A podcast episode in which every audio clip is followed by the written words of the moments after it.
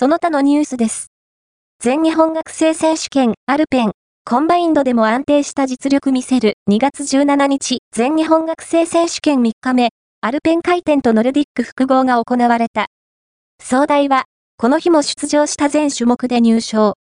団体総合優勝に向けて、着実にポイントを獲得していった。